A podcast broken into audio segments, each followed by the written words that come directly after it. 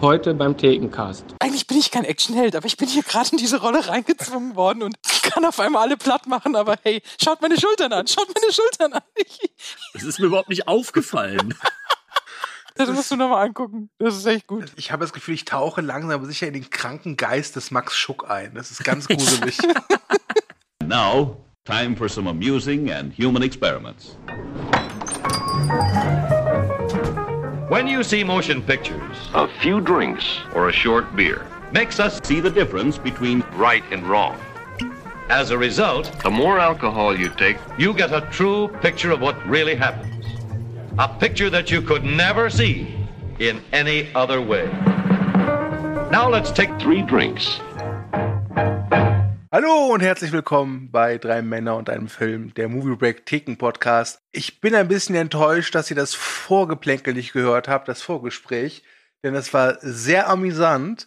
Ich hoffe mal, dass wir diesen Flow, diesen Esprit, diese Verve weiter verwenden können. Dieser Podcast ist ja super. ihr hört den Max lachen und wo der Max lacht, ist der Kühne nicht weit. Hallo Jungs. Na, Hi. Ja, Schön dabei zu sein. du musst dich nicht immer bedanken dafür, dass du dabei bist. Du gehörst zum Team. Das ist ähm, Das ist, das ist wie, das ist wie Kühne, der immer erklären muss, worum es im Virgin Cast geht. Ich brauche ein bisschen, um das abzulegen. das mache ich doch schon lange nicht mehr. Ja, ich sagte, aber du brauchst das auch lang genug. Fick dich. ach, Wir Leute. nehmen schon auf, gell? Ja, ja, wir nehmen schon auf. Wollt ihr eine schöne Geschichte von Onkel Stu hören, die nichts mit diesem Film zu tun hat? Endlich. Ich habe eine Le- Lektion gelernt und zwar, wenn man kotzt und dabei eine FFP2-Maske auf hat, ist uncool. Tatsächlich hätte ich dir das wahrscheinlich auch ohne diese Geschichte beantworten können. Ja, aber das war Mutmaßung. Jetzt habe ich einen harten Fakt. Es ist scheiße. Mir war es wichtig, dass du es in eine lange Anekdote eingebunden hast. Ach so, ja, ich saß, ich saß auf einer Bushaltestelle, habe auf den Bus gewartet und ähm, plötzlich wurde mir ein bisschen schlecht, aber wirklich recht, recht ganz schnell und dann plötzlich habe ich ja gespeit, wie es in Bayern heißt und hatte die FFP2-Maske halt noch auf und ähm, ja, muss sagen, äh, es war ein Erlebnis. Ich, es war jetzt nicht viel Kotz, aber es gibt trotzdem angenehmere Sachen, als mit tragender FFP2-Maske zu kotzen. Was unter, anderem angenehmer ist, ist diesen Podcast zu hören. Wahrscheinlich, hoffe ich. Gebt uns Feedback. Ein angenehmes Hallo an die, die bis jetzt noch nicht abgeschaltet Ja. haben. Dieser Podcast ist wie die zweite Maske, die man in so einem Fall dabei hat.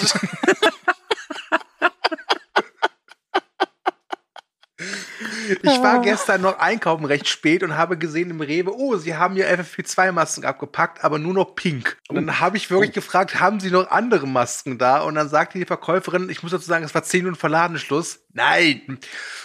Ende der Anekdote. Ah, okay. Ich trage auch Pink. Mhm. Okay. Schön. Okay, liebe Leute, ich glaube, wir sollten jetzt mal dieses Anekdoten äh, Ding da sein lassen. Das, das wird, glaube ich, nichts mehr. Lass uns wechseln zu dem, warum wir hier sind, nämlich äh, Bier und Filme. Und wir fangen mit dem Bier an. Lieber Max, was kredenzt du heute deiner Leber? Also, ich war heute einkaufen und habe festgestellt, dass mein Edeka eine ganz schlechte Auswahl hat an äh, Mischgetränken. Und ähm, dann habe ich mir gedacht, schnapp ich mir ein Desperados im, äh, in der Dose. Und dann stand daneben ein Salitos in der Dose und ich wusste nicht, was besser ist. Also habe ich mir beides gekauft und werde jetzt während dem Cast den ultimativen Vergleich machen. Und es wird jetzt gleich zweimal ploppen und ich hau mir jetzt diesen Liter rein. Aber nicht beide Dosen zeitgleich, oder? Das könnte eine Sauerei geben beim Trinken. abwechselnd. Mm. Ja, Desperados, gut wie eh und je. In der Dose allerdings eindeutig weniger aromatisch, muss man einfach mal sagen. Und jetzt das Salitos. Besser. Damit wäre das geklärt. Wenn ihr übrigens Bierproben habt, die ihr Max zukommen lassen wollt, damit er seinen, ja, ich möchte sagen, seine, Schuk seinen schuktastischen Gaumen daran versucht, lasst es uns wissen. Wir stellen den Kontakt her. Schuktastischen Gaumen. Fantastisch. Ich trinke das nur, um das hier alles zu ertragen. Okay, ich drängel mich mal vor. Ich habe auch ein Dosenbier. Ich wollte eigentlich ein Flaschenbier, aber mein Flaschenöffner, mein neuer ist scheiße. Kühne kann es bestätigen. Der hat am Wochenende mir zugehört, wie ich gefühlte Stunden damit verbracht habe, diesem scheiß Flaschenöffner eine Nein. Flasche zu öffnen. Gefühlte Stunden ist falsch. Es waren genau sieben bis zehn Minuten, die du gebraucht hast, mit diesem Flaschenöffner eine Flasche aufzumachen. Beeindruckend. Danke, ich war auch sehr stolz und äh, naja. Jedenfalls habe ich mir jetzt, äh, da ich gestern auch äh, unterwegs war, ein Mixery geholt, ein grünes und ich sehe jetzt erst, was das Grüne bedeuten soll. Es ist nämlich ein Mixery Ultimate Lemon und ich finde, das passt perfekt zum Film, weil der Film ist auch total Ultimate. Ja. Gut, ich mach's mal auf. Ja. Ich weiß noch nicht, wo du die Lemon da findest, aber okay. So. Prost. Ja, dann mache ich mal weiter. Uh, das Ich hätte scheiße. mir. ich hätte mir auch unglaublich gerne ein Dosenbier gekauft. Aber ich darf ja seit zehn Tagen die Wohnung nicht verlassen. Äh, Oh. Grüße gehen raus an äh, Corona. Und deswegen habe ich tatsächlich nur mein Standardbier hier, ein Brinkhoffs Nummer 1. Und das werde ich mir jetzt genehmigen. Aber für alle die, die gerade traurig sind, ich darf ab morgen die Wohnung wieder verlassen und bin wieder ein freier Jetzt Mann. sind alle traurig. Das war saftig. Boah, ich habe jetzt schon Sodbrennen. Weißt du, schmeckt genauso gut wie die beiden, die ich mir heute Mittag in der Sonne schon reingehauen habe. Ich bin bereit. Okay. Quarantäne kann so schön sein. Entschuldigung. Okay. Wir haben damit das Bier hinter uns gebracht. Das heißt, wir kommen jetzt zum Hauptakt, nämlich den Film. Und das ist Sudden Death. Tonight, 17,000 hockey fans have been taken hostage, Enough bombs have been planted in this building to stop all the clocks in the hemisphere. but only one of them knows it. I'm gonna try to stop you. I know where the bombs are, so I know where you're going. Then come and get me. We are gonna do this by the numbers. What number was that? Now he has more to lose than anyone. I said, no vehicles on the grounds, no helicopters in the air. What part of that did you not understand?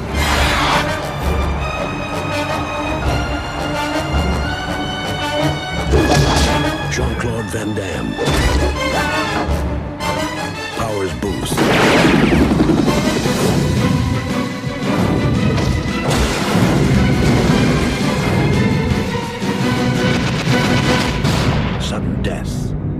Und wie immer beginnen wir unsere lustige Plauschrunde mit der Frage, wann habt ihr Sudden Death zum ersten Mal gesehen und wie wirkte er damals auf euch? Dieses damals kann man jetzt auch ein bisschen weit auslegen, deswegen fange ich mal mit dir an, Max. Also ich erinnere mich damals eigentlich noch recht gut dran. Das war ähm, während der Russland-Krise im Frühjahr 2022. Und ähm, ich bin von einer halben, dreiviertel Stunde fertig geworden mit dem Film. Und er war nicht, er war kurzweilig. Das wird ein schöner Cast. Ich merke es Ja, jetzt schon. ja ich, ich höre jetzt auch schon raus, wie sehr Max keinen Bock auf diesen Film hat. Lass uns uns schön lange herauszögern. Okay, okay. Die Spannung steigt. Ja. Vielleicht ändert Max noch seine Meinung. Wir wissen es nicht. Ich habe auch gar nichts gesagt. Ich habe nur kurzweilig gesagt, was soll denn der Scheiß? Du bist im falschen Format, wo man irgendwie dann so Arthouse-Filme oder sowas Ich bespricht. bin hier vollkommen richtig. Der lallt schon wieder. Ich bin mit Desperados auch bald fertig. Wenn Sudden Death von Sönke Wortmann gedreht worden wäre, hieß der Film auch nur plötzlich tot. Naja, Ja, der ist Ich ein bisschen untergegangen. Der ist so Versteh ich. versandet. ja, ich weiß. Okay, Kühne, wie ist es bei dir? Ja, der Klassiker, ich habe den irgendwann mal im Fernsehen gesehen. Ich glaube, bei der ersten Fernsehausstrahlung, so 98, 99 so. Mit äh, 10 oder 11, so als dann gerade so die, die Actionzeit bei mir losging. Ja, war damals gut. Also Klein Kühne hat sich gefreut, das Ding zu sehen. Wie Max sagt, nur ich sag's in einem anderen Tonfall, er war sehr kurzweilig, es passierte viel, es explodierte viel. Muss aber dazu sagen, dass ich bis heute und auch damals schon nicht nie ein großer Van Damme-Fan war aber äh, kann so viel vorwegnehmen. Ich glaube, in meinen Augen mit Van Dams Bester. Ja. Ich habe den Film damals ähm, bei einer Freundin gesehen mit ihrer Mutter zusammen. Das war noch so zur Schulzeit und die Mutter hatte so die Angewohnheit, mit ihrem Ehemann Sicherungskopien von Videotheken, äh, Kassetten anzufertigen. Ja, wer kennt das nicht? Als ähm, sicherheitsaffiner Mensch ist man zur Bibliothek gefahren, hat sich die Filme genommen kopiert, denn nicht, dass irgendwie mal ein Feuer ausbricht in der Bibliothek. Ne, das wäre natürlich scheiße, aber dann hätte man sagen können, hier, Leute, kommt zu mir, ich habe die Sicherungskopien. Und bei dieser Mutter, die im Gegensatz zu meiner Mutter sehr actionaffin war, habe ich äh, Sudden Death das erste Mal gesehen. Ich glaube sogar am Doppelfeature das erste Mal mit Predator. Boah. Ja, ja. Predator war damals schon der geilere Film, muss man einfach so sagen. Ähm, nichtsdestotrotz fand ich Sudden Death auch wirklich sehr unterhaltsam, sehr schön und hab den seitdem, also alle zwei, drei Jahre mal gesehen. Der lief ja auch wirklich regelmäßig im Fernsehen. Der lief erst auf Sat 1 und ist dann später, warum auch immer, nach äh, RTL 2 ausgewandert, glaube ich. Ja. Und vor allem muss man auch mal sagen, der war halt immer FSK 16. Das heißt, es war niemals so, dass der groß geschnitten war. Also du wusstest immer, okay, der kommt um 22 Uhr im Fernsehen, also ist der auch an Cut. Und ja, ähm, das war mein erstes Mal mit Sudden Death und muss auch sagen, ähm, ich habe jetzt äh, die ganze Jean-Claude Van Damme-Film wieder nicht so richtig vor mir, aber ich würde auch sagen, dass Sudden Death sein bester ist. Da wird Max jetzt nicht mitreden können, aber hast du nicht auch das Gefühl, du, dass der Film immer irgendwie untergeht? Also ich war jetzt wieder überrascht beim Gucken, ähm, wie viel Spaß der mir gemacht mhm. hat und habe aber wieder so zurückgedacht, dass irgendwie niemand so wirklich den Film auf dem Schirm hat, oder? Ja, weil es ist halt einfach, wie es ist. Es ist ein Rip-Off von Stirb langsam. Da kann man auch nicht viel ja, diskutieren. Das ist einfach nur stirb langsam im Eisstadion. Und das ist ja auch genau der Pitch, womit dieser Film verkauft worden ist. Und der Film war damals auch ein richtiger Flop. Der hat insgesamt während seiner ganzen Laufzeit in US-Kinos so viel eingespielt wie Stirb langsam drei am ersten Wochenende. Der hat wirklich nur magere 20 Millionen eingespielt. Er, er, lief auch echt kacke, weil während er in Deutschland im April 96 einlief, kam er in den USA schon an Weihnachten 95 raus. Und es ist halt kein Weihnachtsfilm, sagen wir ehrlich. Ne? Ich gebe dir recht, der geht immer so ein bisschen unter. Ich habe aber auch das Gefühl, dass der so mit den Jahren so seine Fans gefunden hat. Und das muss ich sagen, Sudden Death ist kein Meisterwerk, fern davon. Aber es ist ein wirklich sehr gut inszenierter Genrefilm, der weiß, was er will. Er ist hier inszeniert von Peter Hames und wer den Trashcast gelauscht hat, äh, von Kühne, Carlo und Jacko über die Universal Soldier äh, Sequels, da sagt, glaube ich, Jacko, dass äh, Peter Hames ja schon wirklich ein guter Genrehandwerker ist. Und das merkst du in diesem Film auch. Der Film ist wirklich handwerklich das kann sein, aber vielleicht hätte Jean-Claude Van Damme nicht erst nach einer Stunde 25 Minuten eine Pistole in die Hand nehmen sollen. Und er es ist, geht los. Ja, ja. Er ist Feuerwehrmann, du Depp. ja, genau. Das ist das Allerwitzigste. Er ist Feuerwehrmann mit Kung-Fu-Tritten und hast du nicht gesehen. Das ist, fang damit nicht an. Das Hauptproblem ist, ich sehe die ganze Zeit, wie Jean-Claude Van Damme versucht, irgendwelche Bomben zu entschärfen. Und irgendwann später denkt er sich, ich nehme doch mal eine Waffe in die Hand. Boah. Na, Moment mal, Moment mal als er doch die Möglichkeit hatte, die erste Waffe zu bekommen, als er äh, übrigens einen sehr, sehr coolen Küchenfight gegen dieses, äh, hm. gegen diese Pinguinfrau da hatte, da ist ihm doch die Waffe in den Geschirrspüler gefallen. Er konnte sie ja gar nicht mitnehmen. Ja, mir ging es um Folgendes. Ich war tatsächlich sehr erstaunt, wie lange dieser Mensch eigentlich ähm, ohne eine Schussfeuerwaffe auskommt. Ja, aber er, er ist halt einfach, wie gesagt, ein Feuerwehrmann, ist ja kein aktiver Kämpfer. Der versucht halt auch wirklich nur seine Kinder zu retten und er ist halt so dieser Held, so, er will ja gar kein Held sein, aber einer muss es halt tun. Und ich finde gerade das eigentlich ganz sympathisch, dass dieser Held eben nicht die Waffe begreift, weil er auch mit der Waffe keine Erfahrung hat. John McClane ist ein Cop, der weiß, wie eine Waffe funktioniert. Ja, verstehe ich voll und deswegen habe ich das auch total genossen, als John McClane dann mal eine Waffe in die Hand genommen hat. Man muss sagen, dass ähm, äh, Jean-Claude Van Damme aber dafür, also für einen Feuerwehrmann, sein Bein ziemlich hoch kriegt. Du hast mich noch nicht gesehen und ich bin Schuhverkäufer. Also da, da will ich aber mal gucken, wie hoch ich mein Bein kriege. Was, also was ich tatsächlich vermisst habe, war einfach mal so ein Nebensatz, dass halt irgendwie, keine Ahnung, Feuerwehrmann und Kickboxer ist. Das wäre halt einfach mal schön gewesen. Einfach so. Aber warum kurz, soll das dir denn sagen, wenn du es siehst? Show, don't Show, tell. Don't tell. Okay, okay, okay, beeindruckend, beeindruckend. Hätte ich von dem Film nicht erwartet, jetzt wo ihr es sagt. Ja. Nicht schlecht. Ähm, es, es gibt eine Sache, die habe ich erst bei der Recherche rausgefunden und die fand ich wirklich sehr lustig. Und zwar Der Film basiert auf einer Idee von einer gewissen Karen Elise Baldwin, die auch im Film mitspielt, äh, hat eine kleine Rolle. Und das ist damals die Ehefrau gewesen des Besitzers des äh, Eishockey-Teams Pittsburgh Penguins. Und die hat den Film auch produziert. Äh, Ich nehme an, dass sie auch, wenn ihr Ehemann ein ganzes Eishockey-Team hat, äh, auch relativ vermögend ist. Und hat das. Projekt also ein bisschen nach vorne gepusht. Und ähm, was ich sehr wirklich amüsant finde, ist, das Drehbuch wurde geschrieben, nicht alleine, aber hauptsächlich wohl von einem gewissen Gene Quintano. Und eigentlich war Sudden Death angelehnt als Stirb langsam Parodie. Das einzige, was davon aber übrig geblieben ist, ist der Kampf gegen das Maskottchen, was im Originaldrehbuch auch wohl ganz anders abgelaufen ist. Und wer sich jetzt denkt, okay, dieser Gene Quintano, kennt er sich mit Parodien aus? Ja, denn der hat auch inszeniert und geschrieben Loaded Weapon 1. Okay. Mhm. Also die Parodieanteile sieht man auf jeden Fall schon noch. ich, ich muss sagen, ähm, der Film war tatsächlich kurzweilig. Man hat sich die ganze Zeit gefragt, Wie sich an der passiert, ich war dann- Kurzweiligkeit drauf anhängt. Ne? Ich finde nichts ja, find ja, Gutes nee, außer ich, sah da, ich saß da drin.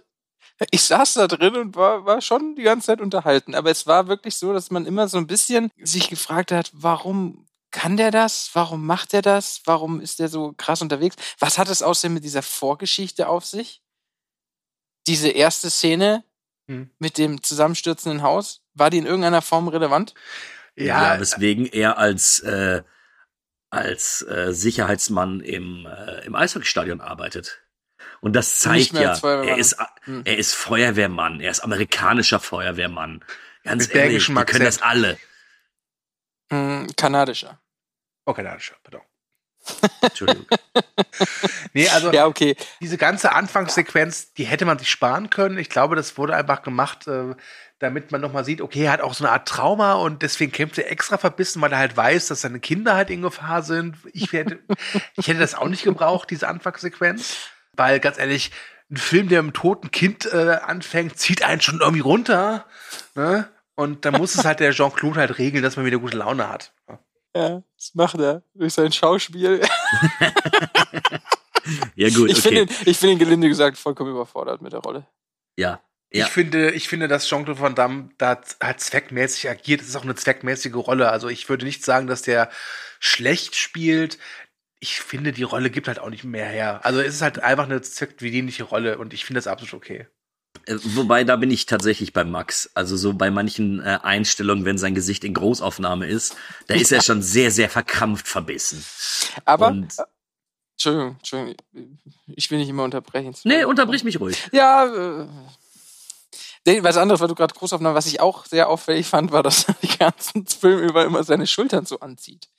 Ich glaube, der, der soll überhaupt nicht zeigen, dass er so die krasse Kampfmaschine ist mit breiten Schultern, sondern er zieht immer so ganz verbissen seine Schultern hoch und wirkt dann immer so, so, so, so, so, ja, eigentlich, eigentlich bin ich kein Actionheld, aber ich bin hier gerade in diese Rolle reingezwungen worden und kann auf einmal alle platt machen, aber hey, schaut meine Schultern an, schaut meine Schultern an.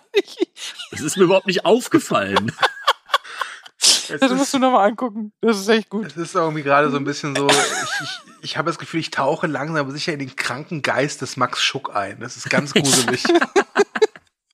Und da kommen Dinge zutage, die will man nicht wissen. Also wirklich so, jede andere, ja, die Action-Szenen waren gut oder dies und das war gut und Max so, ey, der guckt die ganze Zeit auf seine Schultern. Nein, der, nein, also der hält, der verhält, ich finde, der läuft komisch. Also ich, der schaut nicht selber auf seine Schultern. Ich finde, der hat eine komische Das Körperhaltung. klingt jetzt er bei dir die so, als ob der mit einem Bein durch den Film springen würde. Ja, schau mal genauer hin. Nein, okay, gut, sorry, ist mir vielleicht einfach so irgendwie. Okay, ähm, wir haben ja schon gesagt, oder ich habe gesagt, das ist ein Rip-Off von Stirb langsam. Äh, tatsächlich wurde er auch mit diesem Film gemessen, denn er kam in den USA relativ, nicht zeitgleich, aber so in einem Atemzug raus mit dem dritten Stirb langsam Film. Ja, das war schon. das ist schon ein Fehler.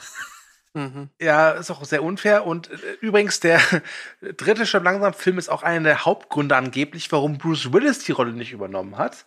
Denn er war halt beschäftigt mit dem Dreh von Stirb langsam. Und was ich mich da frage, wenn Bruce Willis den Dreh übernommen hätte, hätten sie daraus dann wirklich einen offiziellen Stirb langsam gemacht oder wäre es Ja. dann einfach so das gewesen, weil das habe ich nicht herausbekommen. Und Also ich würde sagen, der Film hätte dann gehießen Die Hard in Sudden Death. Also da, da wäre ich mir schon relativ sicher. Aber ich bin sehr, sehr froh, dass es nicht so gelaufen ist, weil oder er hieß es Sutton Harden, wissen Porno. Oh, ja, das, das kann auch sein. Ich bin Also aber relativ froh, dass es nicht so ist, weil ja gerade eben äh, Stirb langsam 2 sich ja auch darüber lustig macht, dass er wieder in dieses Einer gegen alle Szenario reingerutscht ist. Und wenn das jetzt beim dritten Teil nochmal so passiert wäre und wieder eingeengter Raum, jetzt im dritten Stirb langsam hast du ja im Endeffekt eine ganze Stadt zur Verfügung, ähm, ich glaube, dann wäre es wirklich albern geworden, oder? McLean hätte wäre immerhin Polizist gewesen. Aber er hätte keinen Kung-Fu-Kick gemacht. Also ich sehe Ja. Bruce Willis nicht Ja. als, Ki- als Kickboxer. Übrigens, Nee, ich auch nicht. Ja. Da hätte er einfach mehr mit der Pistole gelöst, die er Ja. eh dabei hat, weil Cop. Ja. Übrigens, Bruce Willis war nicht der einzige Actionstar, dem die Rolle angeboten wurde. Auch Stallone und Schwarzenegger waren im Pool äh, der möglichen Kandidaten für diesen Film. Und Schwarzenegger hat wohl abgelehnt, weil er gerade erst äh, True Lies und Junior abgedreht hatte und wollte, glaube ich, so eine kleine Pause haben. Und äh, Stallone hat die Rolle wohl abgelehnt, weil er von der Qualität des Skripts nicht so angetan war. Ja, oh ja, da ist natürlich Stallone. Ja. Okay. Gut. Ich dachte, er hat das Drehbuch nicht verstanden. Sorry, Entschuldigung. Was ist Eishockey? Nein, Stallone, Disse sitzen ja eigentlich gar nicht mehr, weil man weiß, der ist eigentlich gar nicht mal, der ist eigentlich relativ intelligent, der Mensch. Mhm. Muss Und was, was ich auch noch rausgefunden habe, ist, dass Universal, die ihn ja produziert haben, eigentlich damit gerechnet hat, dass es ein ganz großer Erfolg wird und hatten auch schon eine Fortsetzung von den Planungen. Aus der wurde aber nichts, weil der Film halt wirklich katastrophal gefloppt ist und deswegen wurde das leider eingestellt. Aber es gibt eine Fortsetzung, eine Direct-to-DVD-Fortsetzung, Welcome to Sudden Death mit Michael J. White. Oh. Hat keiner von uns gesehen, ne? Also bei Max muss Nee, ich gar nicht nee. erst tragen, aber Ich wusste, ich wusste bis vor vier Sekunden nicht, dass es eine Fortsetzung gibt. Also, okay. Äh, hättet ihr denn die anderen in dem Film gesehen? Also hättet ihr jetzt wirklich so einen Schwarzenegger Stallone da gesehen? Also was ich halt Van Damme zugute rechne, ich kann bei Van Damme, warum auch immer, vor allem in der damaligen Zeit, wo auch Time Cop auch von Peter Helms gedreht hat, immer so ein bisschen dieses Actionhelden ausblenden. Und bei Schwarzenegger ist halt Schwarzenegger, Stallone ist halt Stallone. Van Damme war damals noch, der war formbarer, glaube ich. Ich glaube, ihm nimmst du, also vielleicht mal, um, um vielleicht mal auf die Action-Szene auch zu kommen, ich habe nie das Gefühl, dass er übermächtig ist. Ja, er kriegt sein Bein ziemlich hoch, ähm, aber ich finde, er kriegt auch mal auf die Fresse. Hm. Ja. Und das passiert eigentlich einem, einem Schwarzenegger oder einem Stallone eher selten. So, die, das sind einfach solche Hühn, so den würde ich nicht abnehmen, dass die da von irgendeinem so kleinen, dahergelaufenen Typi da kaputt geprügelt werden. Der, also der sieht ja im Verlauf des Films immer ledierter aus, der Jean-Claude. Fand ich echt ganz schön. Also da finde ich schon, obwohl jetzt Jean-Claude nicht unbedingt mein, mein Lieblings-Actionheld ist und ich auch nicht wirklich viel mit dem anfangen kann in vielen seiner anderen Filme, aber da passt es eigentlich ganz gut in das Konzept des Films. Also das, das finde ich schon in Ordnung, dass sie ihn da genommen haben. Ich kann halt auch verstehen, wenn man sagt, okay, Jean-Claude ist kein besonders guter Darsteller und äh, er kriegt das Bein viel zu hoch für einen Feuerwehrmann, kann ich alles noch irgendwie nachvollziehen. Muss aber sagen, dass Sudden Death hat eine Qualität und das ist mit einer der Gründe, warum ich ihn wirklich sehr schätze, nämlich den Antagonisten, gespielt von Ja. Powers Booth, der übrigens äh, im Film Joshua Voss heißt, so steht es im Abspann, aber der Name wird kein einziges Mal genannt. Und ich finde, Powers Booth ist halt wirklich, Gott, ist das ein fieser Drecksack. Ich liebe es, diesen Typen in dem Film zu hassen. Ja, guter Antagonist. I'm not afraid of you. Oh, sure you are. I'm the scariest person you've ever seen. You're the meanest. Am I now? How do you suppose I got that way? Maybe when you were born, you had something wrong with your brain. Don't you know any little boys like me? If there were any at my school, they'd get expelled. Oh, I can assure you there are one or two. I'm gonna kill your daddy. What do you think about that? He'd promised he'd take me home. He always does what he says. So do I. ist dieser Sebastian Koch-Verschnitt, ne? Nein, Entschuldigung, ganz ehrlich, ähm, äh, jetzt zurück. Ein kleiner Scherz. Ich fand den auch gut. Der hat mir auch sehr gefallen. Das sehe ich auch als Er war einen kurzweilig, ne? Ich finde, das ist ein riesen Pluspunkt an dem Film, dass dieser Powers Booth einfach jeden erstmal am Anfang erschießt. Da glaubt man nämlich, dass der Druckmittel hat. Beziehungsweise, dass der sein, dass er es ernst meint, was er, was er sagt. Ja, ich hatte bei ihm auch das Gefühl, dass er einfach Mord. mal ein Bösewicht ist, dem da doch alles scheißegal ist, der sich Ja. auch im Notfall selbst in die Luft jagt. Ne? Der hat was Wo- schön Nihilistisches. Anarchisches. Also ich Ja. mochte das auch am Anfang, wenn so halt äh, diese Sache mit dem Koch fand ich zum Beispiel auch irgendwie, äh, wenn dann die, die Frau von ihm erschossen wird, also die Frau vom Koch. Ich weiß noch, als Kind fand ich das total brutal und total böse und sinister und diabolisch und Powers Booth macht da echt eine gute Show, finde ich. Ja, auch so geil. Kann jemand die Frau vom Bürgermeister zum Schweigen bringen? Nervt sie euch auch alle? Puh, Kopfschuss. Finde ich gut. Ja, fand ich auch. Und ich fand auch, ähm, aber man hat sich ein bisschen mehr erwartet von diesem Koch, ne? Nachdem er das Beil so geworfen hat, irgendwie dachte man, hey, da geht noch was. Ja, Aber weißt die du, das, das in der ursprünglichen Skriptversion war das übrigens äh, Steven Seagal in Verkleidung. Das große, das große angekündigte Crossover Ja. von Alarmstufe Rot und Sudden Death, nämlich Alarmstufe Death. Ja. Boah, das würde ich gerne sehen. Ja, wenn Steven Seagal der Koch gewesen wäre, dann wäre einiges anders gelaufen. Also jetzt wurde Ja, auch aber wir hätten keine äh, guten Handfights gehabt. Und davon hatte eigentlich Sudden Death genug. Die fand ich ganz nett. Ja, du hast hier Steven Seagal, äh, Alarmstufe Rot ist ja auch so ein klassischer äh, Stirb langsam Rip-Off und ich finde ihn nicht scheiße, aber ich finde, dass Alarmstufe Rot mit den Jahren bei mir echt verloren hat und Sudden Death aber gewonnen hat und ich glaube, es liegt auch daran, zum einen, Steven Seagal ist ein unsympathischer Dreckskerl, ist einfach so und zum anderen, wie ihr auch schon gesagt habt, Jean-Claude Van Damme kommt ja auch ordentlich mal aufs Maul. Und ich finde, das ist auch irgendwie, das weckt auch irgendwie so Sympathien. Also ich, ich kann mit einem Helden oder einer Heldin, die auch mal aufs Maul bekommt bei ihrem Kämpfen, wesentlich besser mitfiebern als mit einem Steven Seagal, der den oberböse Mufti da irgendwie in drei Sekunden kalt macht. Ja, aber das ist ja auch der Grund, warum Stirb langsam so gut funktioniert. Ja. So, weil du dir eben die ganze Zeit denkst, okay, John McClane, der flucht, der, der trifft einfach auch nicht ganz so intelligente Entscheidungen, der, der blutet, der kriegt mal auf die Fresse und der hat auch echt Probleme mit der ganzen Situation. Und da kannst du dich ja ein bisschen mehr mit reinversetzen, als eben in diesen, ich habe jetzt eben in meiner Quarantänezeit noch mal die Alarmstufe Rotfilme geguckt. Und gerade eben im ersten Teil gibt es wirklich keinen Fight äh, mit Steven Seagal und irgendeinem Typen in dem Film, der länger als eine halbe Minute geht. Ja. Und der längste ist der Schlusskampf, der auch unfassbar kurz ist, weil er einfach, er bekommt keine Gegner, er, ähm, er kassiert auch nicht und selbst wenn er angeschossen wird, sagt er, ist nur ein Streifschuss. Kann ich nicht so mitfiebern. Ja. Okay, ich glaube, wir sollten jetzt mal dem unserem größten Seagal-Fan unter uns die Bühne bieten. Bitte, Max, du darfst jetzt deinen Steven Seagal verteidigen. Ja, ihr müsst mir so einen Film von dem anschauen, aber mach ich auch noch.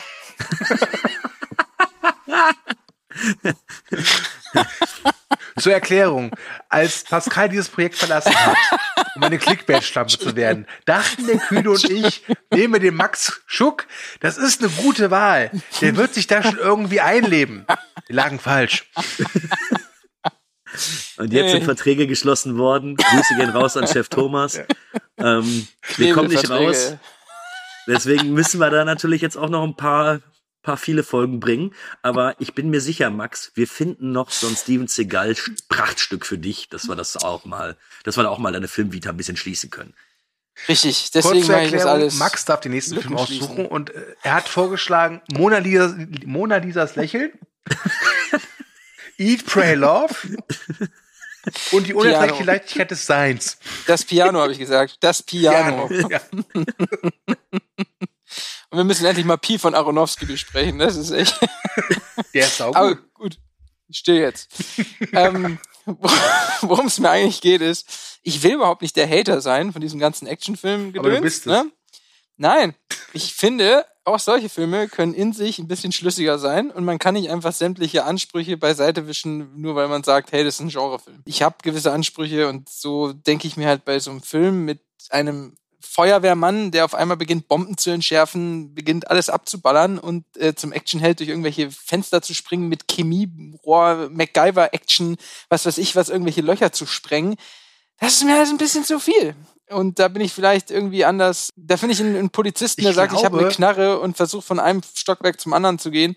Ähm, das ist irgendwie für mich nachvollziehbar. Ich glaube, Ja. wir sollten von Sudden Death so eine Art Schuck-Cut anfertigen, Mhm. wo in der ersten Stunde erstmal erklärt wird, wie dieser Darren McCord aufgewachsen ist, dass er gut in Chemie in der Schule Nein, war. nein, nein, nein, nein, nein, nein, nein, ist okay, ist okay. Nein, nein, ich, das will ich gar nicht sagen. Ich, Release ich, the Shook Universe. Ne? ich habe jetzt ja, ich habe jetzt ja auch was gelernt.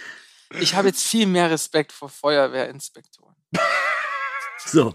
Was die alles können, das ist so beeindruckend. Und das nächste Mal, wenn ich einen treffe, dann gebe ich den Props. Also das heißt, wenn du auf deiner Arbeit irgendwann mal mit Terroristen zu tun hast, sagst du schnell, ruf die Feuerwehr. Genau. Hauptsache, sie haben einen Inspektor dabei. Schatz, Schatz, bei uns wird eingebrochen. Sollen wir die Polizei rufen? Rufe nicht die Polizei. Rufe die Feuerwehr. Genau. Ich habe übrigens gedacht, dass Pittsburgh gewinnt. Den ganzen Film über. Und ich bin enttäuscht worden. Ah, können wir darauf mal kurz eingehen?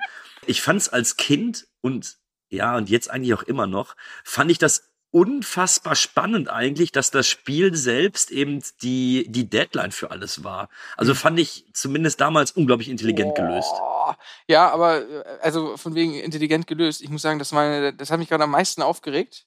Der Typ sagt, nach dem ersten Drittel passiert das, nach dem zweiten Drittel das und nach dem dritten Drittel das. Und er sagt nicht nach Ende des Spiels, er sagt nach dem dritten Drittel. So, und jetzt gibt's auf einmal Sudden Death und der Bösewicht, der gerade eben noch ohne mit der Wimper zu zucken Leute erschießt, sagt, ja, hey, cool, dann lassen wir doch einfach nur die Verlängerung laufen, weil ich habe da eigentlich von Anfang an was vollkommen anderes gesagt. Also das ist einfach Go Penguins! vollkommen... Oh, ja, das ging mir ziemlich auf den Geist, muss ich sagen. Nicht intelligent gelöst. Das Nein. war in der englischen Sprachfassung bestimmt anders. Das wurde nur schlecht Guter übersetzt. Punkt. Guter Punkt. Kann ich nicht widersprechen. Einzeln für nämlich. Kühne. Nein, also ich fand's, ich fand's gut. Ich, Ich fand's, finde, das ist die schlimmste ich, Szene, die schlimmste Szene, dass Jean-Claude, was ja klar war, war von Anfang an klar war, dass der noch aufs Feld geht und Torwart ist. Aber das war, das war so, ja, das, das war so, wirklich. das ist einfach, das, das, was soll das? Das ist einfach, und dann noch zu dem Sohn dieses Zeichen. Mm. Also, ich liebe dich. Es Boah, gibt, das sträubt sich alles es gibt mir. Das ist zwei Sachen an dem Film, die fand ich das als dampft, Kind schon irgendwie blöde und auch als Erwachsener. Ich weiß nicht warum, aber das eine ist halt, wie gesagt, ich finde auch, wenn er dann aufs Eis geht und der Torwart wird, Ja, das fand ich Furchtbar. zu viel. Ich, ich, Ja. ich, glaube, hätte, man- ich glaube, man hätte auch wesentlich mehr Spannung aus diesem Spiel rausholen können, weil Sudden Death, kurze Erklärung, heißt ja, das erste Team, das ein Tor macht oder einen Punkt erzielt, gewinnt. Also was wie Golden Goal beim Fußball hieß es, glaube ich, früher. Bei der ah, damals Oliver Bierhoff. Genau. Oliver Bierhoff, Sudden Death. Oliver Bierhoff ist schuld, dass, du, dass Van Damme tot ist. Na egal. Ähm, und das Zweite, was mich, warum auch immer, irgendwie immer stört, ist, es gibt ja so eine Szene, wo er MacGyver-mäßig so eine Art Waffe sich bastelt aus so einem nicht Ga- nur eine. ja, aus so einer Gaskartusche und einem Nagel. Und Hm. das, was ich aber irgendwie echt nervig finde, gut, dass er sich das baut, gut und schön. Aber diese Waffe kommt dann auch sofort zum Einsatz. Du siehst halt so, oh, ich habe meine Waffe Ja. fertig. Schnitt, oh, ein. Bösewicht, zack. Irgendwie Ja. hätte ich da auch, also da muss man sagen, ist das Drehbuch auch nicht ganz so Knaller. Es war auch nicht so schlüssig, dass der Typ, der ihn gleich erschießen würde, von dem schwarzen Agenten ausgenockt wird, der ihn ja eigentlich dann umbringen will. Wobei der schwarze Agent, der ja der Maulwurf ist, der wollte ja erstmal herausfinden, wie viele Bomben Jean-Claude Mhm. Van Damme schon entschärft hat. Also, dass er den ausgenockt hat, das Die haben ein kann ich ganzes dem Ganzen Team jetzt da nicht vor Ort, dann sollen sie halt einfach noch einmal das C4 checken, meine Güte. Aber ganz ehrlich, ähm, die Szene mit dem Eishockeyfeld, die hätte man anders wunderbar lösen können, und zwar indem man eine Situation geschaffen hätte, wo die Verfolger genau wissen, dass er der Spieler ist, der gerade aufs Feld geht und so bringt er sich in Sicherheit. Stattdessen geht er aufs Feld und die suchen ihn noch immer und er geht halt einfach mal aufs Feld und ähm, ja, ich spiele jetzt mal hier und zwischenzeitlich ist auf einmal interessanter, ob es jetzt 3-3 Oder oder 4-3 aber- steht. Er geht Aber aufs halt- Feld und seine Verfolger kommen mit, auch verkleidet. Als Chicago-Spieler. Ja. Nein, aber das gibt's. Ich weiß jetzt nicht mehr, in welchem Film das war, aber das gibt's, dass die Leute sich dann verkleiden, um dann in der Öffentlichkeit auf einmal dazustehen und dann sind die sozusagen unnahbar, dann kann man ihnen nichts tun, weil die sich jetzt gerade eben da ähm, in der Mitte befinden und alle schauen die an und dadurch sind sie geschützt. Aber das war ja nicht der Fall. Der ist ja einfach da sozusagen hingegangen und die, damit sie ihn nicht finden. Naja. Ja. Hätten wir das auch geklärt. Ja gut, also ich glaube, da sind wir uns aber auch alle einig, dass jetzt irgendwie die Szene, wenn Jean-Claude Van Damme auf dem Eis steht, die ist über, die ist auch nicht gut. Ihr habt ja gerade eben gesagt, dass er dieses Zeichen für seine, seine Kinder macht. Also seine Tochter wird ja, glaube ich, mal entführt von den Bösen und sein Sohn sitzt die ganze Zeit auf dem, auf dem Platz. Und ähm, hier kommt etwas, was ich auch finde. Ich finde die Kinder so unglaublich nervig. Sie ist eben ein kleines fünfjähriges Mädchen, ne? Ja, Der Sohn, der Sohn ist scheiße. ja. Ja.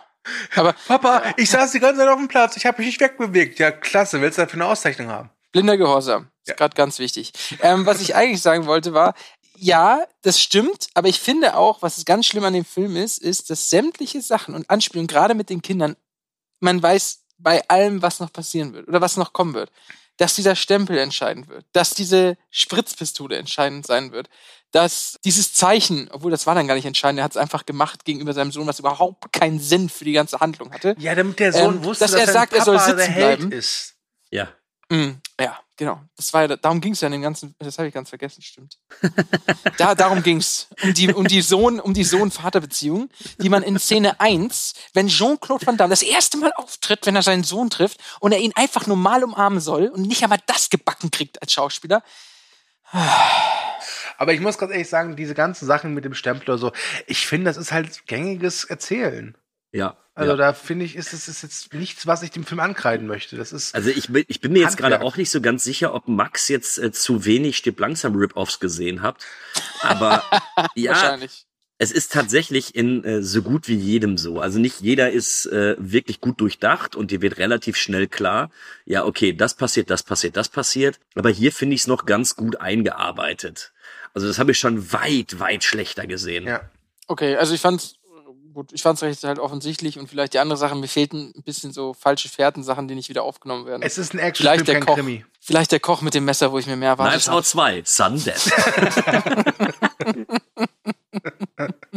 Ah, okay. Also du hast es zum Beispiel wirklich in den Alarmstufe Rot-Filmen, dass alles, was irgendwie gezeigt wird, in absolut ungünstigen Momenten innerhalb des Films wieder aufgegriffen wird, wo du da auch nur sitzt so, boah, lass es doch sein, das ist so dumm. Und jetzt fand ich Legendär jetzt ist, hier, wenn Steven Seagal während des Gefechts einfach losrennt, weil seine Bouillabaisse überkocht. nee, aber wo er dann tatsächlich auch den Telefonhörer in die Hand nimmt und telefoniert, während er alle abschießt, ist schon, puh, das tut schon weh. Und deswegen fand ich das jetzt mit dem Stempel und sowas so, ja, gängiger Trope, aber ist in Ordnung. Also Ja. kann ich auf jeden Fall drüber hinwegsehen. Was sagt er denn zur, zur Gewalt des Films? Denn ich weiß noch, damals gab es ein paar Stimmen, die sagten, dass der Film zu brutal ist für eine FSK 16. Ähm, ich muss aber sagen, gerade verglichen mit neueren Rip-Offs der Stirb langsam Serie, zum Beispiel der Olympus Has Fallen, ist der echt relativ zahm, oder? Man muss da halt unterscheiden. Die eine Sache ist schon der Bösewicht, der quasi im Vorbeigehen die Menschen erschießt, wo es ihm wirklich egal ist, dass er die Menschen umbringt. Das ist schon sehr brutal. Aber wenn es jetzt quasi um körperliche Gewalt gibt oder explizite Darstellungen, wie, wie, wie jemand extreme Schmerzen zugefügt werden oder sowas, fand ich, es war vollkommen. Aber eine Frage, woran stirbt das Maskottchen in der Spülmaschine? Ähm, es wird Ähm, erwürgt. Ja, hätte ich Ah. auch so interpretiert. Der, ähm, der, äh, dieses, dieses Helmdingen, was sie da hat, Ja. das, ver, das verankert sich ja in den, das sind ja solche Industriespülmaschinen, wo überall diese kleinen, Ja. diese kleinen Ah. Dinger sind, wo du das Geschirr einfach reinpackst, das geht dann da durch und ist in fünf Minuten sauber. Und daran verhakt sich ja der, der Kopf von dem Maskottchen und dadurch wird sie erwürgt. Achso, ich dachte immer, äh, Maskottchen sind in Spülmaschinen fest. Naja, okay, weiß ich mehr. Ja, aber nochmal zur, zur Gewalt zurück. Ich finde sogar, dass der im Vergleich zu den meisten äh, Rip-Offs, aber selbst auch zur Stirb langsam Reihe, gerade wenn du irgendwie Teil 1 und 2 in Betracht ziehst, Vor allem Ähm, zwei, ja. finde ich ihn auch sehr nicht Moderat. harmlos, nicht harmlos, moderat. Moderat trifft's glaube ich ganz gut, weil das was ähm, Max natürlich sagt mit dem äh, Powers Booth, wo der da einfach steht und so, ja, ich erschieße jetzt den und den und will der nicht auch das Mädchen erschießen und dann ist seine Knarre leer? Das ist, weil das macht das Maskottchen. Das Maskottchen ähm, hat Ach, eigentlich schon Maskottchen. geschossen und die Knarre ist leer. Ja, und das das, sind, leer. das sind dann eben solche Dinge, Mhm. Da verstehe ich die ab 16 Freigabe, das finde ich durchaus in Ordnung. Aber ich habe jetzt gerade auch noch mal geguckt, so zur, zur Vorbereitung des Ganzen bin ich mal auf Schnittberichte gegangen. Und es gibt nicht mal einen Schnittbericht. Ja. Also es gab nicht mal irgendwie die, die, die Bewandtnis, den mal irgendwie fürs TV oder sowas zu schneiden. Und ähm, ist okay. Es gibt übrigens auch eine schöne Anekdote, und zwar die äh, Rolle von Jean-Claude Van Tochter sollte eigentlich äh, Mara Wilson spielen. Die kennt man aus dem Film Matilda von und mit Danny DeVito. Die hat die Rolle also wohl bekommen, aber die Eltern haben dann nachträglich wohl abgelehnt, weil das Skript wohl ziemlich brutal sein gewesen sein soll. Äh, also entweder haben sie sich so mit Filmgewalt oder aber vielleicht war das Skript wirklich brutaler als der Endfilm. Wer weiß. Ja, ich kann mir aber vorstellen, dass sich das auch brutaler liest, als es natürlich am Endeffekt war. Mhm. Ne, das liest sich natürlich erstmal heftig, wenn einem das Gesicht angezündet wird oder wenn du dann einfach von einer Nagel, von einer selbstgebauten Nagelpistole die das Ding dann in den Hals geschossen kriegst, aber es ist ja nicht wirklich grafisch dargestellt. Ja. Ne, du siehst zwar immer, was passiert, aber es wird ja nicht ausgeschlachtet oder so. Also vor ein paar Jahren kam auch so ein ähnlicher Film raus mit Dave Bautista, Final Score, der übrigens auch nicht übel ist. Keine Empfehlung für dich, Max. Und der ist auch ab 16, aber der ist halt auch wirklich wesentlich härter. Also es ist schon interessant, wie sich das so mit den Jahren gewandelt hat. Aber generell ist ja auch Peter Hames, äh, wenn man sich so die Filmografie von dem anguckt, seine Filme hätten ja fast alle noch um einiges blutiger sein können. Mhm. Und das hielt sich ja immer in Grenzen. Also gerade wenn ich da irgendwie an ähm, Relic denke oder so, das, das Ding, das hättest du noch mal eine ganze Spur härter machen können. Aber ich glaube, darum ist, ist ihm einfach nicht gelegen. Ich, ich glaube, es ist jetzt Zeit. Die schönste Anekdote zum Film. Wir haben ja schon in unserem Movie Break Podcast jedes Mal, wenn wir Van Damme irgendwas hatten, schon einige lustige Sachen über ihn gehört. Ja, oder was heißt lustig? Auch tragische Sachen. Er war ja auch lange Zeit drogenabhängig und hat relativ dumme Entscheidungen in seiner Karriere getroffen. Als er aber 93, 94 Sat Death gedreht hat, war er in einer sehr speziellen Phase, nämlich in seiner veganen Phase. Und weil er damals eben noch ein richtiger Topstar war, hat er gesagt, okay, ich mache den Film, aber es dürfen keine tierischen Lebensmittel benutzt werden. Das führte dazu, dass es eine Szene gibt, in der eine ja, Krabbenplatte serviert wird. Ja, oder Ich wollte gerade sagen, das sind die ganze Zeit Krabbenplatten zu sehen. Genau. Und das sind keine echten. Das sind tatsächlich ist ballistisches Gel und das Special Effects Team hat wohl über 90 Stunden allein damit verbracht, um aus ballistischem Gel Krabben zu basteln. Wie viele Stunden? 90 Stunden. Es gibt eine Szene, in der noch in Nahaufnahme Mr. Mr. Booth äh, Powers, so wie hieß der, eine, eine Krabbe isst. Tja. Das sieht man eigentlich sehr schön, eindeutig. Vielleicht war das ballistische Gel ja irgendwie Gut gemacht. mit Minzgeschmack oder so. Keine Ahnung. ja, Schöne Anekdote. danke. Danke. Immer diese. Veganer. Oh Gott, jetzt habe ich alle Veganer auf, auf, äh, gegen mich. Äh, nein, ich habe euch auch lieb. Ihr seid auch Menschen.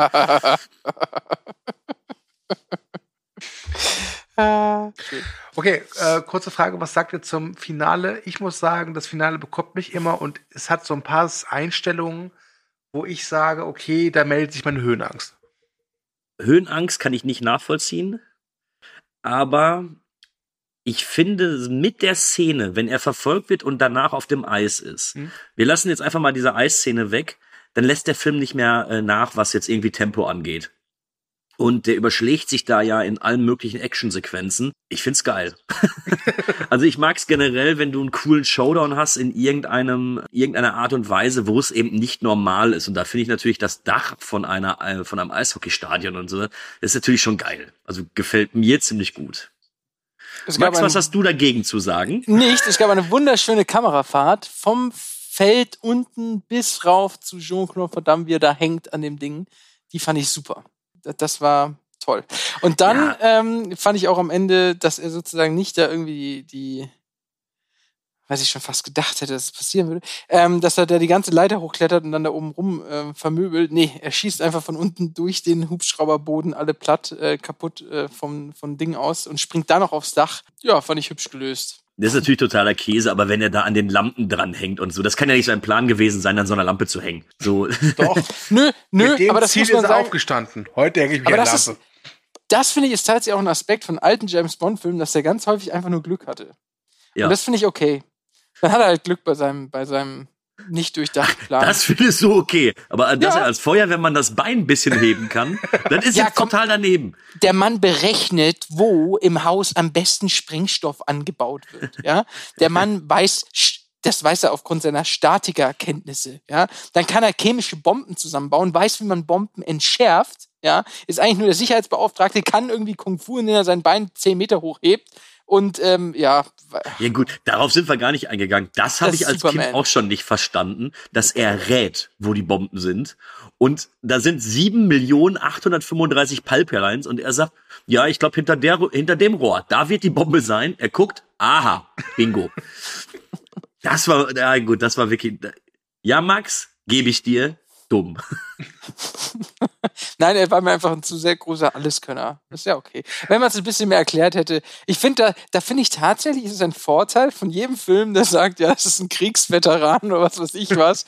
Der hat irgendwie eine militärische Ausbildung genossen, der hat irgendwas genossen, aber einfach nur ein Feuerwehrmann, das reicht nicht. Was ich mich auch gefragt habe, ganz zum Schluss, also er schießt ja durch den Hubschrauber durch und die Idee finde ich ja geil, dass der ganze Hubschrauber noch in diese ähm, ins Stadion reinfällt und sowas. Aber das sah komisch aus. Das sah Ähm, komisch aus. Das sah wirklich sehr, sehr komisch aus. Mhm. Hast du da irgendwie was gefunden? Haben die das irgendwie mit einer, äh, mit, mit einer Mechanik gemacht oder sowas? Nee, ähm, ich, also ich weiß gar nicht, wie, warum, was, was sah daran Also- komisch so aus für dich? Also er hängt ja später an der Leiter. Ja. Das, das fand ich übrigens schade, dass es da keinen richtigen äh, Faustkampf noch gegen Powers Booth gab. Aber nun gut. ähm, er, er schießt ja dann durch den Hubschrauber unten durch. Der Helikopterpilot sagt, okay, ich bin tot und kippt nach hinten und habe aber den Hebel noch in der Hand. Und daraufhin dreht sich doch der Helikopter so, dass das hintere Stück nach unten zeigt, die Cockpitkabine nach oben und der steht dann einfach in der Luft. Ja. Und fällt dann so ganz langsam Ja. an Jean-Claude vorbei durch die Öffnung in dem Stadion und schlägt dann aber- unten auf. Also das ich ist aber finde, alles Zeitlupe. Das sah auch komisch aus, aber es war auch alles Zeitlupe, weil man will ja auch sozusagen sehen, dass die beiden noch Augenkontakt haben. Und das geht halt nicht, wenn der sozusagen in normalen Tempo da runterrauschen würde, sondern die haben das alles so als Zeitlupe verpackt. Ach so, ja, okay, dann, dann Ich glaub, liegt das also- eventuell. So würde ich es erklären. Was mich aber wundert, irgendwie in jedem zweiten Film ist es immer ein Problem, dass irgendwelche Rotatorenblätter noch durch die Gegend schießen und da war es einfach irrelevant. Ja, es ist ich ja auch irgendwie. irrelevant, weil ja keiner mehr im Stadion war, außer der blöde Junge, der da auf seinem Stuhl da rumeiert. Ja, Der ist hätte immer eine ruhig geile ein Rot aufs Idee. Blatt abkriegen können.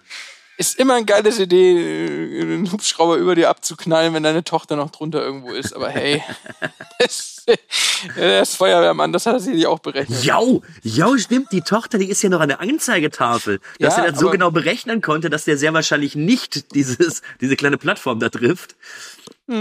Was ich aber positiv fand, war, dass er mit dem ähm, Vizepräsidenten keinen einzigen patriotischen Quatsch ausgetauscht hat. Die haben sich nur zugenickt und haben sich dann getrennt. Fand ich super. Das war das kürzeste Aufeinandertreffen von mächtiger Person und Held in einem Film. Habe ich noch nie so Sie sind gesehen. ein tapferer Amerikaner. Eigentlich bin ich Ja. Belgier. Oh. Genau, ja, ich glaube, das ist der Grund. Sie haben vorher schon gesagt, er ist Kanadier und deswegen haben sie es gelassen. Nee, aber, aber so generell das Finale, äh, um jetzt nach einem langen Schwenker wieder auf Stu's Frage zurückzukommen. Also ich finde es sehr, sehr spannend gemacht. Also ich muss sogar zugeben, dass der für ein Stück langsam Rip-Off in meinen Augen eh relativ viele Spannungsbögen mit drin hat. Also das habe ich schon weitaus schlechter gesehen. Und auch, äh, nehmen wir wieder Alarmstufe Rot, da ist die Spannungskurve immer gleichbleibend. So, da ist nicht viel. Also ich muss auch sagen, jetzt von diesen ganzen Stopp langsam Rip-Offs, und da klammer ich mal die ganzen Stopp langsam Sequels mal aus, außer dem einen, den keiner leiden kann, weil der scheiße ist, muss ich sagen, ist Sudden Death, glaube ich, auch wirklich mein liebster Die Hard Rip-Off. Ja. Ja gut, da werden wir jetzt natürlich eine Grundsatzdiskussion anfangen, aber ich mochte ja auch Olympus Has Fallen. Nee, der ist scheiße. Den fand ich, den fand ich auch noch ziemlich gut. Gibt's einen Hatecast, kleiner Tipp. Kann man The Rock als Stirb langsam Rip aufnehmen? Uff, könnte man, ja. Ja, dann ist The Rock besser als Sudden Death, aber Okay. was war das jetzt für ein Du, ich will ehrlich sein, ich finde The Rock ist okay, aber ich war nie jemand, der The Rock jetzt so abgefeiert hat. Ähm, Ich habe meine nächste Filmwahl gerade getroffen. von mir Oh aus. nee. Oh. Ja, äh, cool. Aber The Rock habe ich schon gesehen, möchte ich dazu sagen. Ja. Aber wenn das der nächste Filmwahl ist, dann sollst du auch belohnt werden, lieber Kühne, mit dem Bodycount-Quiz. Ey, komm, aber stopp mal, stopp mal, stopp mal. Ich Erstmal darf ja. Max noch auswählen. Ich bin ja jetzt noch gar nicht dran. Ich habe ja noch Zeit zu überlegen. Okay, okay, ja, du hast recht. Bodycount-Quiz, okay, Max, du fängst Ich an. habe mir ähm, vorhin einen kurzen Moment gedacht und dann habe ich mir gedacht, äh, kriegst du eh nicht mehr hin, die Leute zusammenzuzählen. Beim letzten Mal hat Kühne ich glaube, 35 oder 36 gesagt. Ich sage jetzt mal 36 und Kühne kann sagen mehr oder weniger. Okay. Kühne, bitte. Das ist unfair. Das ist unfair. Es ist immer weil du mich jetzt hier unfair. in so eine, das, du bringst mich jetzt, nee, du bringst mich jetzt in sowas wie, ja, mach's doch langweilig, Kühne. Sag doch jetzt einfach 35, weil ich fest davon ausgehe, dass es weniger sind. Mhm. Womit ich oder du wahrscheinlich stehst wieder ja zu falsch dem, was du liege. das letzte Mal gesagt hast. Ich, Ich sage sage- jetzt 50 oder 64 oder. Nee. Ich sage 28. Okay. Peinlich. Äh, kurz dazu erklärt, ich habe den Bodycount äh, genommen, den die IMDb bei ihrem Trivias äh, genannt hat. Und Max, du bist echt ein Arsch. Also das war jetzt wirklich perfide, denn der Bodycount ist 36. Das heißt, Kühne, egal ob Kühne mehr oder weniger gesagt hätte,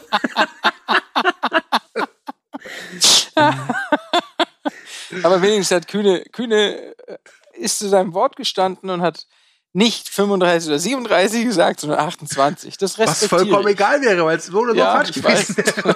Aber jetzt mal, also gut, ich glaube jetzt auch der, der IMDb, aber ich finde jetzt, äh, also so viel kam mir das gar nicht vor. Also es sterben schon viele Agenten, die die ganze Zeit abgeknallt werden, die da rausgekarrt werden und dann bei den Autos und ich meine, von Ah Claude- ja, die Explosionsszenen auf dem Parkplatz noch. Ja, genau, Claude selber ich, bringt nicht so viel um, glaube ich. Das ist mehr so, dass die Gangster dargestellt werden als echt fies, weil sie viele Menschen umbringen. Ja. Ich habe auch irgendwo gelesen, dass äh, Sudden Death der Van Damme-Film ist, wo es am längsten dauert, bis er das erste Mal gegen Henchman antritt, nämlich irgendwie 35 bis 40 Minuten. Hat der Max ja schon gesagt, dass da echt äh, Mhm. da lange nichts los ist. Ja, aber finde ich, finde ich nicht schlimm. Also dadurch baut sich dann eben die Spannung auch ein bisschen mehr auf. Das heißt, wenn ihr diesen Podcast jetzt hört, hat Jean-Claude Van Damme Sudden Death Minimum schon gegen einen Henchman gekämpft. So. Nicht in der gekürzten Fassung. es gibt keine gekürzte Fassung. ja, schön. Hm. Du hörst es auch nicht zu, oder? Hm. Okay.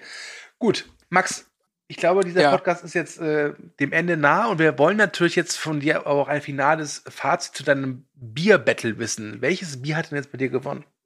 Tatsächlich habe ich mich entschieden nach äh, den zwei Schlücken und habe Desperados als erstes ausgetrunken und danach das bessere, Salitos, da bin ich gerade noch dabei. Okay. Finde ich, hat mir besser geschmeckt. Okay, gut. Dann würde ich sagen, war es das für heute, liebe Kinder. Äh, es war mir eine Freude, mit euch über Sudden Death zu reden, äh, trotz Max. Und äh, bin gespannt, was wir als nächstes besprechen werden. Und ich sage vielen Dank fürs Zuhören. Denkt dran, Movie Break findet ihr bei Instagram, Facebook und Twitter. Und diesen Podcast könnt ihr gerne bei Spotify mit fünf Sternen bewerten, weil alles andere wäre unrealistisch. Ich sage Tschüss, dann darf der Max Tschüss sagen und das, dem Kühne gebührt das letzte Wort. War mir wieder eine Freude. Ich werde das nächste Mal entweder einen guten Actionfilm aussuchen oder mal das Genre mal wieder wechseln. Ich glaube, das ist irgendwie auch mal wieder Zeit. Ansonsten war es mir eine Freude. Bitte? Ja, na, oh, Piano ist einfach unterschätzt. Nein, also ähm, ich, ich wünsche euch was. Schön, dass ihr zugehört habt. Macht's gut. Ja, ich bedanke mich bei euch beiden. Beim Stu ein bisschen mehr als bei Max. Aber Max, du hast es dieses Mal nicht geschafft, mir den Film kaputt zu reden, wie du es bei Underworld sehr wahrscheinlich geschafft hast. Ach, Ähm, recht. Es war mir auf jeden Fall eine Freude, den Film mal wieder zu sehen. Ich mag den irgendwie an alle Zuhörer. Ganz ehrlich, hört nicht auf das, was Max sagt. Also, er hat damit Unrecht. Und freue mich wirklich aufs nächste Mal. Und wünsche euch soweit noch einen schönen Tag. Bis dann. Well, for once, Pour yourself the most inviting glass of beer you've ever tasted. When the film is started, see what is happening.